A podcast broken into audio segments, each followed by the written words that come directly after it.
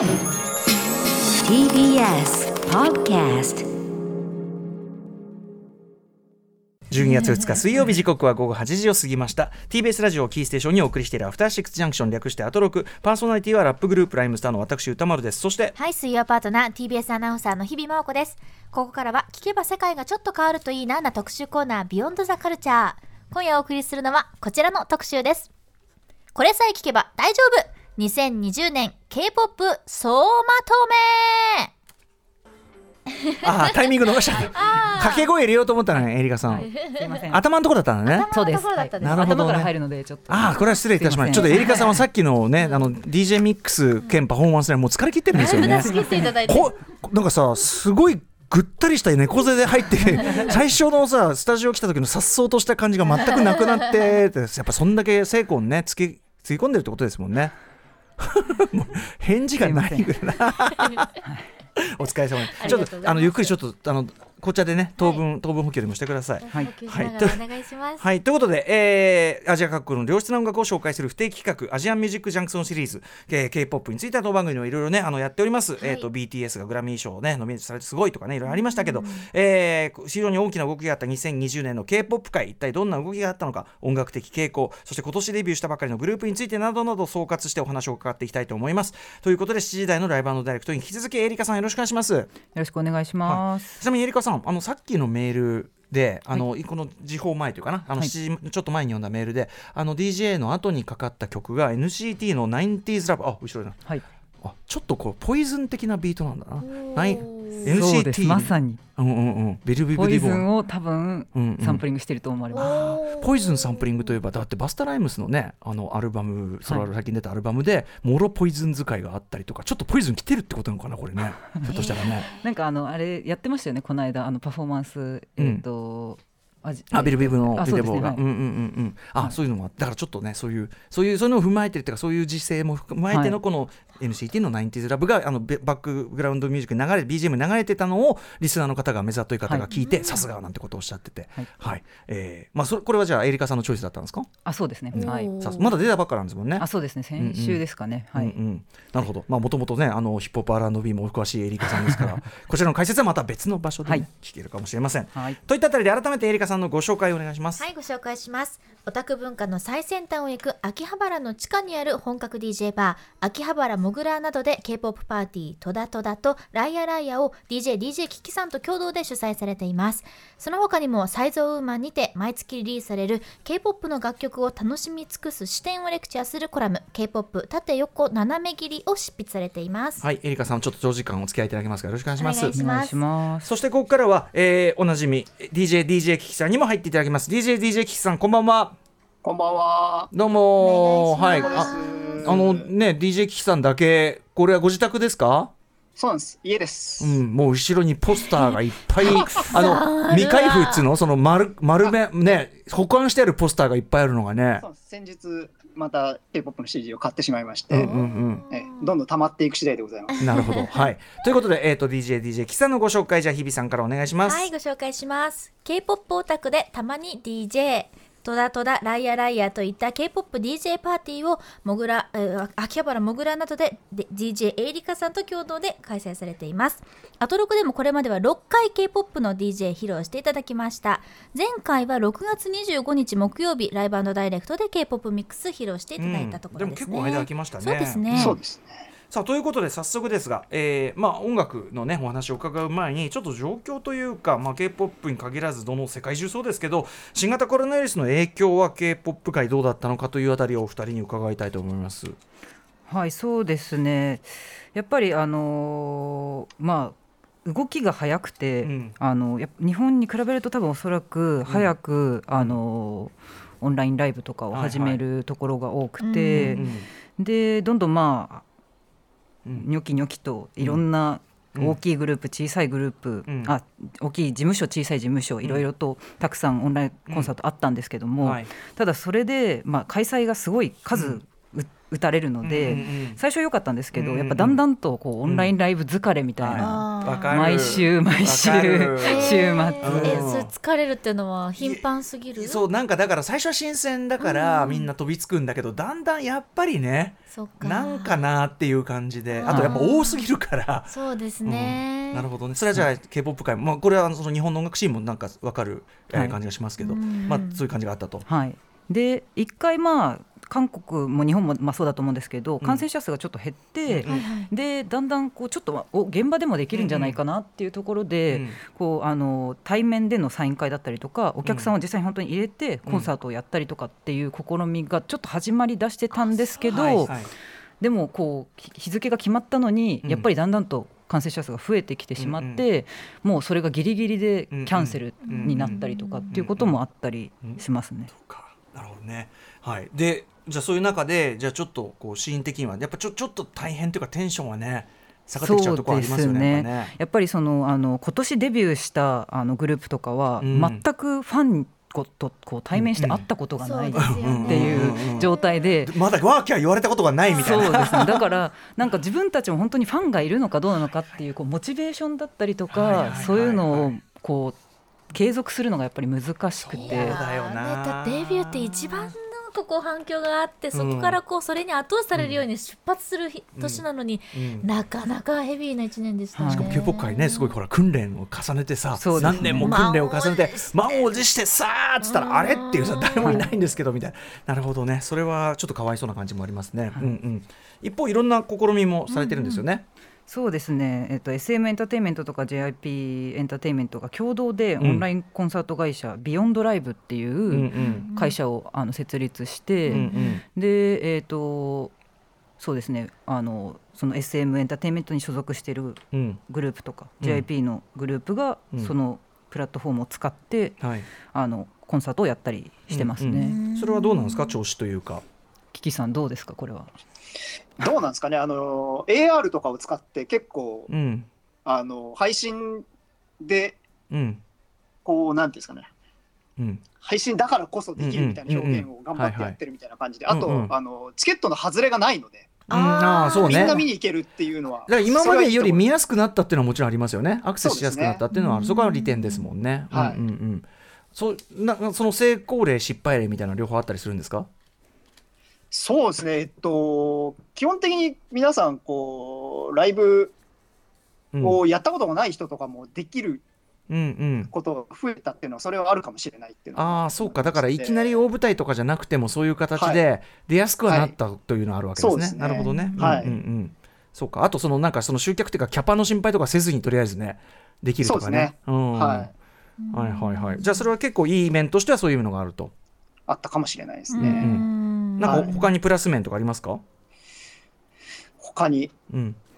あありますか？えっエリカさんとまあ、そうですね、まあ、ちっちゃいちっちゃい規模があまりんそこまで人気がないグループとかでもうんうん。気軽にやっぱコンサートできるようになったっていうのもうんうん。ありますし、うんうん。でやっぱりちょっとどうしても女性グループは男性グループに比べると、はい。お客さんを現場にこうちょっと来る数がうん。やっぱり比較すると少ないんです、ね。あそうなんだ。なので、まあ、それもあってちょっとやっぱりコンサートのハードルが高かったものうんうんうんがうん。やっぱりそれがちょっとやりやすくああなそうかそうかるっていうのはさっき言っただから集客面みたいな心配とかをせずに、あとキャパがちょうどいいキャパの箱を抑えてしんそのキャパに対する集客とかっていちいち考えなきゃいけないけど、そういうことは考えなくていいですもんね、そっかじゃあフットワークっつうかそういう柔軟性みたいな意味ではやっぱオンラインいいですよねね、はい。そこはね。なるほど。うんでもそういうこうも、まあ、人気があってねあらかじめ人気があったりとか大きい事務所だったりとかでプラットフォームがあってそれを利用できるとかいいけどなんていうのそなかなかそこにうまく波に乗れない人も当然いるでしょそうね。それは。やっぱりそのコンサートをやるのに選んだ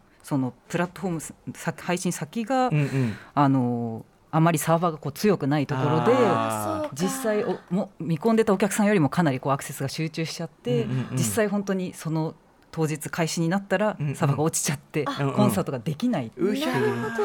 うようなわこれ痛いわ。ショックだなそれは。でもやっぱそこが、えっと韓国のあのフットワークの軽いところで、うん。できなくても他のそのまあ、無料のサイトとかをこう探して、うんうん。そこで配信をするとあかパッと書いて、はい。なるほどね。あそのていうのも主催者側が。そうですね。もあったりしました、青くなったろうと思うけどね、はい。まあでもそこは対応したと。いやー、はい。そうかそういうシステム的なトラブルっていうのもまあもちろん初動でしたもんね、そうか。まあでもねやっぱ IT 王国だからね、うんそこはねうん。サクッとねやるっていうのはいろいろこう日本とかよりもやっぱよりやりやすいのあるかもしれないですね、はい。うんうんうん。あとなんか、えっとまあ、コロナ以外というかなんかそういう流れみたいなのあったりしますか？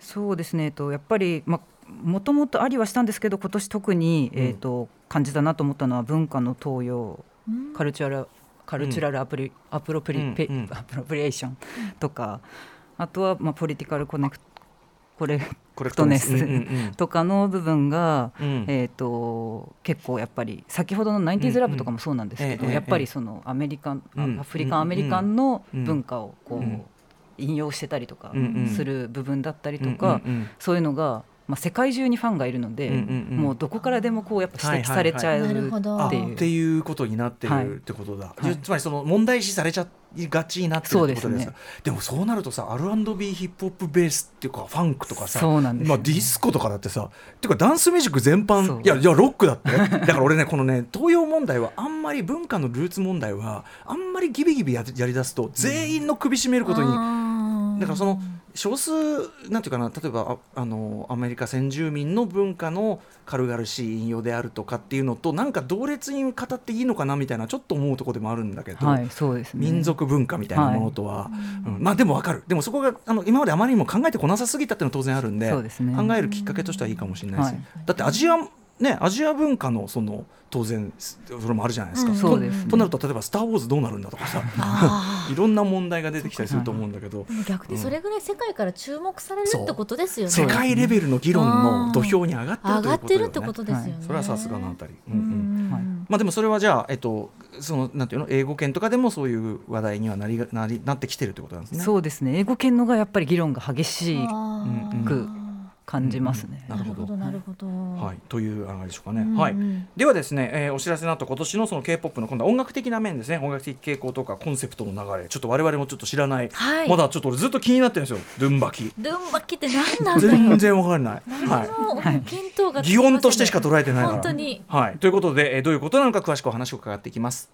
After Six Junction. 時刻は8時14分です。アフターシックスジャンクションパーソナリティは私ラッパーのライムスター歌丸と。水曜パートナー TBS アナウンサーの日々真央子です。この時間は特集コーナービヨンドザカルチャー今夜お送りするのはこれさえ聞けば大丈夫。2020年 K-POP 総まとめです。ゲストは DJ のエイリカさんそして DJ DJ キキさんです。引き続きよろしくお願いしますお願いしおます。はい、キキさんだけね、あのちょっとあのご自宅からのあれなんでね、はい。ポスポスターの丸めたポスターでいっぱいのご ご実質からの出演なんで、ちょっとちゃんとあのあのよろしくお願いします。なんかほら、あのうん、同じところにいますからね、ええよろしくお願いします。ます、はい。さあということで。はい今日たくさんこの後曲もご紹介いただきますけれども放送後にまとめて番組公式ツイッターにアップしますので合わせてそちらもチェックしてみてください。というわけで、えー早速いってみましょう。ズバリ今年の K-POP を語る上でのキーワードの発表、初心者でもわかるように お願いします。どうぞ。はい、えっとディスコ、ニュートロ、ドゥンバキ、青白。はい、ということで初心者でもわかるワードばかりではない気もするんですけどもルンバ。キ青白 はいということで、まあ、これをディスコニュートロドゥンバキ青白この4つのちょっとファクターで解説いただくってことですね。はい、うん、じゃあ1個ずついきましょうかね。ははいい、まずは今年の K-POP を語る上でのキーワード一つ目はディスコはいまあ、ディスコ、まあ、ディスコはわかりますね皆さんね。はい。まあ、も元はまあその1970年代ね、はい。えーから流行ってる、まあ、ダンスミュージックの一つ形態というかね、まあ、定番ですよね。別にもうずっとあるものですけど、特にやっぱり月刊ミュージックコメンタリーでも解説いただいた BTS の「ダイナマイトがすごくその、まあ、ストレートなディスコサウンドで、まあオール英語詞っていうんで、まあ、勝負したというようなあたりを、はいまあ、話題にしましたが、えーまあ、ディスコが一つやっぱり大きなポイントですか？これはえどちらだろう？そうですね。そうですね。うんじゃあキキさんにお願いしようかな。やっぱまあダイナマイトうんが大流行りして、うんもう全員知ってるみたいになってますよね。まあ世界的にねもちろんあのディスコリバイバルみたいなのはだすあの、はいなんていうかなまあポあのなんだあのまあちょちょい前からあったじゃないですか。そうですね。うん結構 K-POP 時代でもああいうディスコサウンドみたいなのはあのひたすらあるっちゃあるていうかずーっとあるっちゃずーっとあるよね。この間もねそその話してて。でもさ、はい。あのディスコ的なあれがあのダメだった時ってあるっけみたいな、うん。なんか常に、ね。常にあるあったんじゃないみたいな感じはするますよねね。うんただ、はい。ただ確かにこのタイミングでやっぱそのダイナマイトを象徴的にちょっとすごく本当にオーバーグラウンドでヒットしてる曲が多い気はする、そうですね。これは K-POP もそうということですか？K-POP も多分そうだと思いますね。うんはい。うん。ここれはその例えば韓国のそのなんていうの？ダンス文化みたいなものクラブ文化とかそういうのとかさ関係してそうですね。あののーやっぱり、えっ、と、シティポップ経由みたいなのがあると思うんですよね。ああなるほど、はい。うんうん、若干のレトロ流行りみたいなとそうかこれちょっと後のニュートロにもちょっとつながってくる話かもしれないけど、ええやっぱはいその、なんていうの？昔からある音楽像だけどそれを若い人が再発見してで、はいそこにこう懐かしい未来を見るみたいなそうですね。のってなんかこれに限らず全体やっぱ今のなんかこうカルチャー再のちょっと一つ流れあありますもんね。そうですね。昔から見た未来みたいうんなそうそうそうそうところがあると思いますね。なんかでもそれって逆にこうストレートには未来を見れない時代なんだなっていうね気もしなくもないけど。そうですねうんうんはい、じゃあちょっとそれを代表する一曲みたいなのじゃあご紹介んしていただけますか？はいえっ、とヨジャチング G フレンドで孫はい、お聴きいただいているのは G フレンドで孫というね、えー曲でございます。はいなんかこうなんていうの？おしゃれディスコじゃなくてもはや、うんなんかもうちょいダサ歌謡ディスコっていうか、うんなんかジョルジねジョルジオ・モルダーミっていうか、はい。でもそれ今流行りっぽいよねやっぱね明らかにね。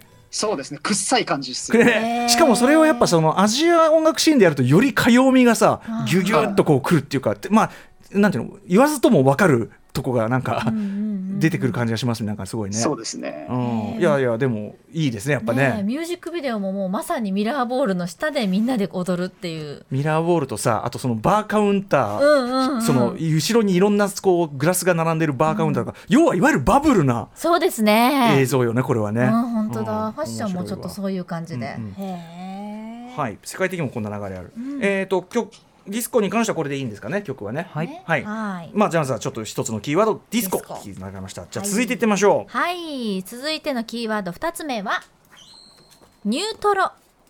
はい。ということで、えーこれニュートロはですねこの番組でいうと5月20日水曜日韓国産シティポップ特集で、えー長谷川洋平さんも長谷川洋平さんはねもう韓国ポップ界の中の人ですけど、はい、中の人、はい。牽引する人。うん、ニュートロというワードは要するに、まあ、ニューとレトロの組み合わせですね。まああのーレトロ、まあ、解雇的なっていうことだけではない、もうさっき言ったなさっきの話ですよね。あの過去の音楽像から過去から見た未来みたいな、うんうん懐かしいけどあ新しい新しい新しいけど懐かしい、うんえーそういう感覚、まあ、かつてのその感覚を今の感性で再解再解釈している、うんうんまあ、そんなものだと思ってください。はい。ニュートロ。はい。まあ、我々はちょっとだからその長谷川洋平さんはシティ・ポップ文脈でね日本でいうシティ・ポップ文脈でご紹介いただいたんですけど、えっと、今のその今の k p o p シーンでいうとニュートロってのはどういう感じなんですか？これじゃあエリカさんに聞こうかなそうですね、さまあ、まあ一番最初に言うと、えっと、ジャンルニュートロとかレトロっていうのはあくまでコンセプトであって、うんうん。その音楽のジャンルではないっていうのはまあもちろんなるほどね。わかると思うんですけども、はい。まあ、ディスコ的だったり、ね。AOR 的だったり、はい。い、ろいろあるけど。そうですね、ジャンルはいろいろで、うん。で、まあ、あくまでそのコンセプトとしてこうニュートロを使ったりとかして、うんうん。で、まあ、シンセポップだったりとかディスコを、うん。あの音楽のジャンルとしてはやるっていうようなものですね。はい。はい。うんで、うん。えっ、と、まあ、ニュートロ的な曲、まあ、私もさっきかけましたし、うん。今もかかってる TWICE のうん。うんこの「I Can't I Can't Stop Stop Me」ですね、はい。これとかもうこれとかもう超ドンズバのなんかうん。ファッションとかも完全にレトロなうん。あれですもんね。衣装ですもんね。うん。そうですね。うん。これはだからそのデュアリパのねやなスタッフも連れてきて、まあ、もろに僕が言う80年代80年代 MTV 感覚映画と言われた映画の主題歌ではない方の曲みたいな。じゃない方の。まあでもこれやっぱ明らかに世界的に流行りっていうか、そうですね。なんかレトロっぽいのはやっぱり2016年15年16年ぐらいうんから、まあ、あの k p o p でもやってたんですけど、うんやっぱそのあのザ・ウィーケンドの曲とか、うん。ああいうのからやっぱりよりこういう、まあ、うんレトロがよりこうニュニュートロにっぽいっていうんですかね。単なるレトロとニュートロあるいはそのシティ・ポップリバイバルみたいなのとニュートロを隔てる部分って何でしょうかね。難しいです、まあ難しいニュアンスだよね そうです僕ね。個人的にはやっぱりそのシンセのシンシンセの鳴らせ方にてらいがなくなったっていうか、ああのペナーっとしたペナーっとしたシンセを平然と鳴らすっていうか そうですね。要するにちょっと前だとそのシンセ鳴った途端にダサいってされかねないシンセをガンガン鳴らすみたいな。いや、完全にそうだと思いますね。アーハみたいなことを普通にやり出したってことですよね。そうそうあーもうウィークエンドとか完全にアーハな感じでしたけど、うわーっていうてらいがないっていう。もうテイクオンミー歌謡ですからね。そうそうそうそう。まあだからちょっとそのシンセがビンビン鳴り出してるとちょっとニュートロな感じがしてくるっていう、まあざっくりそんなイメージでもいいんですかね。どっちにしろ厳密なワードじゃないし、うんうんうんはい。ざっくりと。ざっくりと。はいうんじゃあちょっとニュートロな感じの曲をぜひご紹介ください。はいえっ、とエバーグローでラディダですはいということでエバーグローのラディダ聞いていただいてます。これも完全にそのデュア・リパのフィジカルね、あのの流れっていうかさ、もう一つシンセともう一つは僕わあのわかりました。あのこのビートです。ドンパンドドンパンドンパン。やっぱさあのトラップとかああいうところまで行き着いたそのビート進化みたいのが3周してここに戻ってきたみたいな。ドンパンドンドンパンドンパン なんかその感じないですか？やっぱ3周して戻ってきた感じ キキさんどうですか？あー確かにあるかもしれないですよね。なんかさ、はい。ビートが始まっただけでちょっと若干半笑いが浮かぶっていうかさ、これこれっていう。う。ん、でもちょっとそれはあれかな我々ずれてないみたいなうん、そうそうそうそう。なんかためとかがない感じ。あはなんかでもそれはちょっと我々があれあれかもね。ちょっとすれすれた聞き方しすぎてるのかもね。今のね。今の感覚で言えば全然これでいいってことかもしれないけど。はい。じゃあニュートロ、えーはこんな感じですよのをお聞きいただきましたはい。他にちょっとこういう流れでキキさんじゃあい。はい。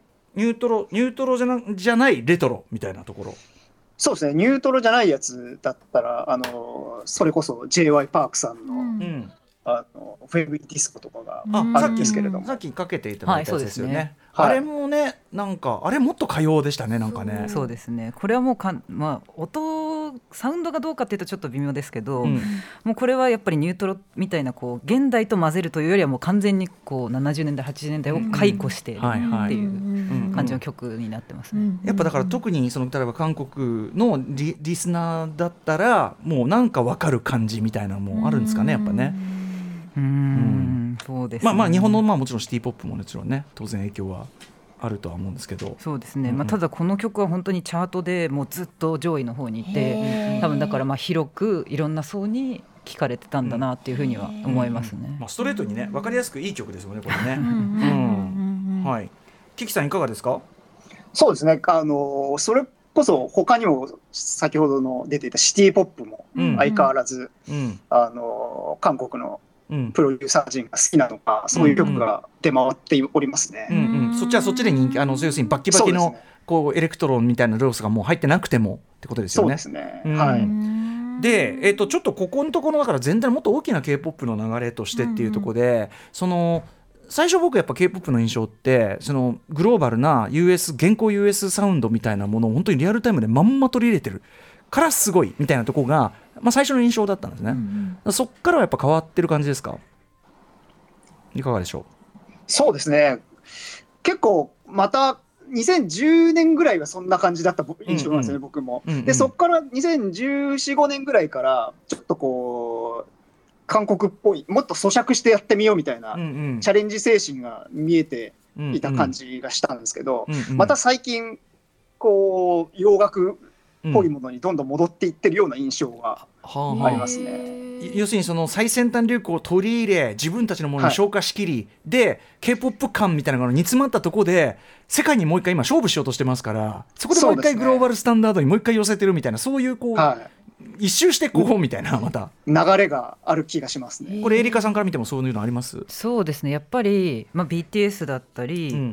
えー、と他にも、まあ、いくつかグループあるんですけど、うんうん。あのアメリカでこうデビューというかうん、しようとしてるグループの作る楽曲、ブラックピンクとかもそうですけど、うんうんうん。やっぱり、まあ、英語でやったりっていうその言語の面もあるんですけど、サウンドの面でも、うん。やっぱりちょっとこう、うん。寄せてるなっていうのうんうんうんが聞くとうん分かるものが多いですね。ブラックピピンクは特になんか、うん。なんかこうなんていうの完全武装っていうか なんか感じがするなサウンドとか、はい。ビッキビキなね。なるほどなるほど。これえ歌詞に関してはどうですか？そのさえっとダイナマイトで一応全英語詞で BTS が1位取りに行ったじゃないですか。やっぱりそこは英語詞に寄せていかないとみたいなのはあったりするんですか？多分そう思ってやまあえっ、とそのバイダイナマイトに関してはちょっとまあいろいろまあ本人たちがこう英語でやった方がいいと思ったみたいなとか、うんうん。そういうインタビューとかもあったりして、まあそういういろいろ多分戦略みたいなのあるとは思うんですけど、うんうん。そうですね。まあ日本で出す人たちがこう日本語でやるのと、多分同じような感覚で、うんうん。やっぱちょっと英語でやらないとっていう部分は多分あるうんようにうん。外から見てるとそういうふうに感じて、うん。で、まあ、ただ、まあえー、と昨日とか一昨日でしたっけ、はい。あのビルボードで、うん。あの BTS が韓国語曲で、はい。あのトップ1位取った。100の1位を、はい、取ったっていう。 Life Goes On。はい。ということはだから結局しアメリカの市場側の成熟度じゃないけど受け入れ度っていうかそこ次第だったりするじゃないですか。そうですね。だからもう温まりきっていれば韓国語曲でもいけるのかっていけたいけたじゃんっていうことですよね。ですよねなので、ね。正直まあやっぱり、まあ、BTS が大きいとは思うんですけども、うんうん。個人的にはもうちょっとこう韓国でやったそのままをやって、うんだんだんとこう、うん。人気がうんうんもうちょっとこう、うんうん。温まってくるっていうのをちょっと見たかったなっていうのはありましたがね。当然その市場も慣れってあるじゃない、うんうん。こうはい。やっぱそのか K-POP アーティストも多分な何年間かかけてな慣れてきたと思うんだよねアメリカリスナーも。でダイナマイトでまあ1位取ってでもうありじゃん完全ありになった先はもう、まあ、韓国語曲混じりであったりとかも全然ありみたいな。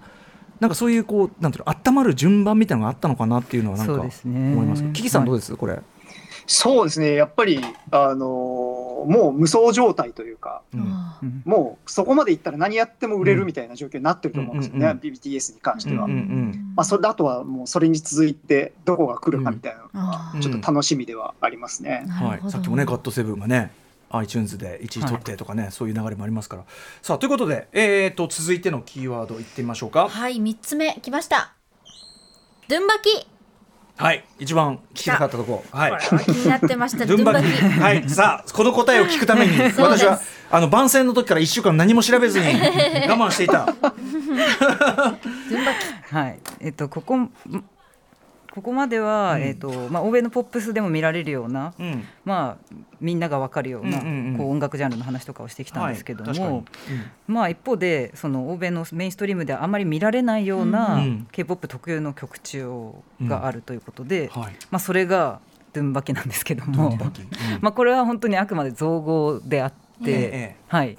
えーとまあ、そのサウンドの印象をこのドゥンとバキで表しているっていう。じゃあ俺が擬音擬音としか擬音じゃないかって言ったら擬音なんだ本当に。なんだなんだなんだ。韓国語じゃないんですねこれ、はい。ドンドンドンとバキバキバキってことでドンバキ。ですそうドゥンバキ系。そういうことえかはい、ええちなみにこれドゥンバキ系って言葉はえどどなたというかその一般に流通している造語なんですか、ではないですね。多分おそらく本当に局地的で、うん。で k p o p を聴いてる、まあ、一部の、あのうん、層というか、あに日本のあそうです。日本の日本の、まあ、エリカさんとかもキキさんとか、まあ、を代表とするというか、まあ、み皆さんがネット上とかで、はい。ドゥンバキ系というような言い方をしているという、はい。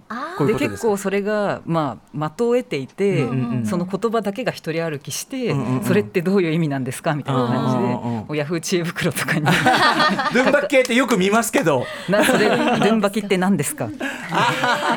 えー、じゃあちょっと実際どんな音なのか、曲を聴いてみましょう。じゃあ紹介してください代表的なあたりはいえっ、とベリベリで Go Beyond the Barrier GBTB です。はい、えー、ベリーベリーで GBTB 一応ドゥンバキ的な曲の代表格として、典型としてお聴きいただきましたが、はい。あの改めて、まあ、これさお二人 DJ キキさんもさあのエリカさんも、まあ、要するに DJ としていろんな音楽ジャンルお詳しいじゃないですか、まあ、そのなんていうの音楽的な文脈としてちょっと説明するとどんな感じでしょそうですね、えっと、なんて言ったらいいんですかね、えっと、トゥナイトっていう、うん。ああのアーティストがいるんですけど、ハドソン・モホークとルニスの、えっと、2人組なんですけど、うんうん。その人たちがあの「ハイヤーグラウンド」っていう曲を出したんですけど、うんうん。2012とか13ぐらいだったと思うんですけど、うんそれ以降でこうなんかトラップベースミュージック以降のトラップみたいな、うんうん。なんか EDM フェスとかでかかるトラップみたいな曲がうん結構出てきたんだと思うんですけど、うんうん。多分それがベースになっているような気がするんですね。あひな形といううかはい。一つの。うんうんうん。はいそうかそう。まあそのベース以降のトラップミュージックまあフューチャーベースとかさわかんない。そ,、そうねいうさいろいろジャンルあるじゃないですか、はい。そうそういうこう世界的な流れの中で K-POP がどう特化してきたんですか、うん。そのドゥンバキっていうところに。なんて言ったらいいんですかね、これ、僕もあんまりよく分かってないんですけど、うんうん。理由が全く分からないんですよね、なぜこれに行き着いてるのかみたいな。へえどうですかこれエリカさんそうです。DJ, DJ としてさこうなんていうの？体感してる部分もあるじゃないですか多分。曲がどんどんそういうのが増えてくるみたいな。そうですね。まああの2016とか17年ぐらいからだんだんとそういうベースミュージック、フューチャーベースだったりとか、うんうん。そういうのが k p o p の中でも定着してきて、うん。でまあそのフューチャーベースとか、うん。まあ、トラップっぽいのがうんうん。合体させたような曲うんうん。っていうのが、うん。だんだんこうアルバム収録曲として、うんうん。タイトル曲ではなくて、うんうんアルバムに入ってる曲としてだんだん出てきて、うんうん。でそこからこうだんだんとみんなやるようになってきて、うんうん。で、まあ、201819ぐらいからタイトル曲としてそれで活動を始める、うんうん。音楽番組に出たりとか、うん。そういうのをするようなグループがだんだんまあ増えてきているような印象がありますね。改めて言うとドゥーン。ドドゥーン。バキバキ。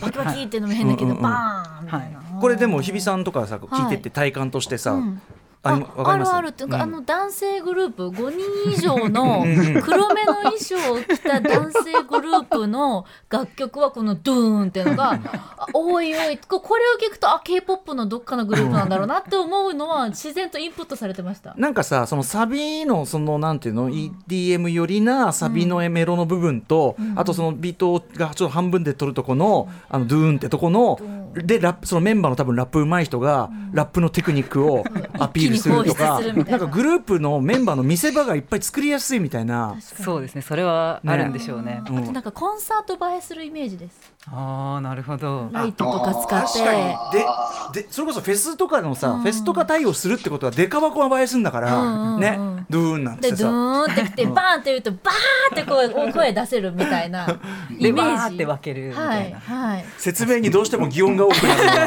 るの 元が擬音なのででもこのドゥンバキの赤黒赤黒というのは何なんなんですか？赤黒は何？ドゥンバキ赤黒赤黒は、まあ、特にここ半年ぐらいなんですけど、はいはい。そのまあ K-POP って CD あの曲アルバムを出す前にだいたいその画像でティーザーとしてこういうカムバックしますって言ってだんだんこうんううんカウントダウンで画像とかをいっぱい連投うん毎日連投したりとかうんうんしてだんだんこうミュージックビデオのまあサビのとこだけとかが公開されで最後にこう曲とアルバムがこうんううん。公開っていう感じになるんですけど、うんうんまあ、その過程でその衣装だったりとか、雰囲気をその赤と黒に設定して合ってたんですね、私の潜在的な黒っぽいイメージ。合ってます。うんうんうん。ビジュアルイメージとして黒と赤っていうのが選ばれがち、はい。ここ半年。はい、へー。さっきもあれだよな、えっと、ストレイキッズかな？あのさ、なんか見たらやっぱ赤黒の衣装着てた気がするんですよ確かこれ誰か元祖っているんですか？えどうですか、代表ドゥンバキ代表グループ。ドゥンバキ大なんかドゥンバキばっかりやってるグループは、えっと、モンスター X とかおお。っていうアイドルがいらっしゃるんですけど、ええまあ、その人たちはもう結構がたいもいいタイプのアイドルなんですね、こうん。う細い好青年とかっていうよりもこう、うんうん。結構野獣的な感じの、うんうんうんうんまあ相性はいい気はするんですね。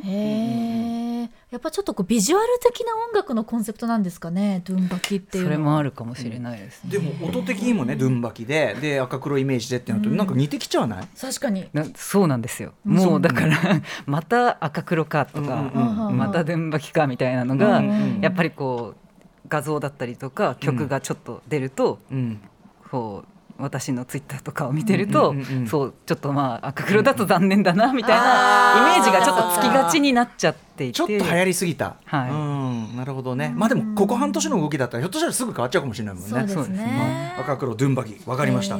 それと対応してんのかもねひょっとしたらね。さあ最後のキーワードいってみましょう。四つ目は青白。青白は赤黒に対して、対義語？なんですか、はい、そうですね。うん。こっちはちょっとあの擬音あの音がないんですけども、ええ。まあ本当にさっきの赤黒とうんうん。対比して青白ですね。要するにビジュアルイメージ的にそうですね。青と白がメインで、うん。で清涼な印象だったりとか、まあ爽やかな感じ。で曲も合わせて、うん。あのまあベースミュージックこういうさっきみたいなこうドーンっていう感じではなくて、うん。ピアノだったりギターだったり、うん。こう生音入れた感じのうん。軽快な楽曲が多い。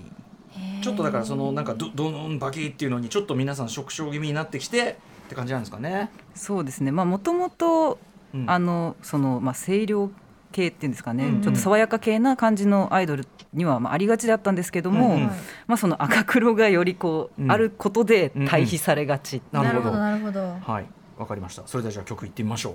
はい。ではえっ、とお聞きください。えっ、と We I で Twilight。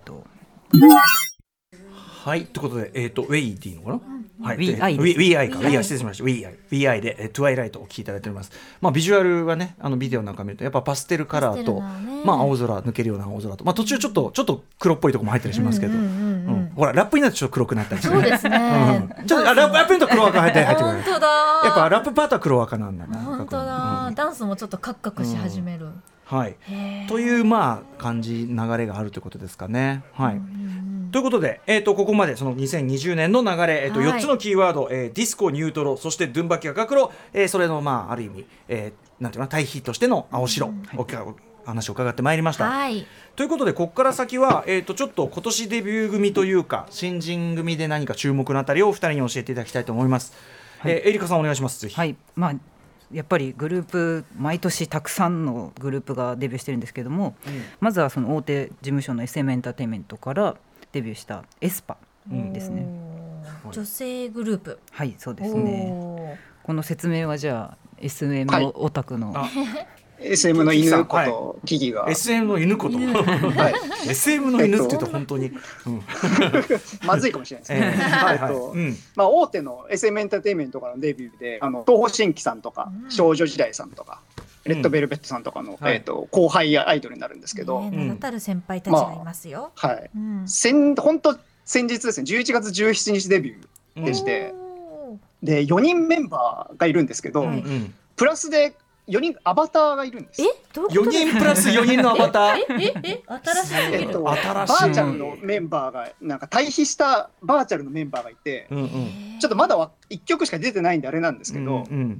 えっと、将来的には8人とかになるのかみたいえー、そのへーな、アバターとの絡みで。アバターってのはその VTuber 的なこと？じゃなくて？そうですね。うんうんうん。完全にそれです。うんうんうん。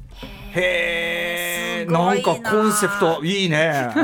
コンセプトが、まあ、挑戦的すぎて、うん。うんあの周りがついてこれてない感じもあるんで本当だ。すね。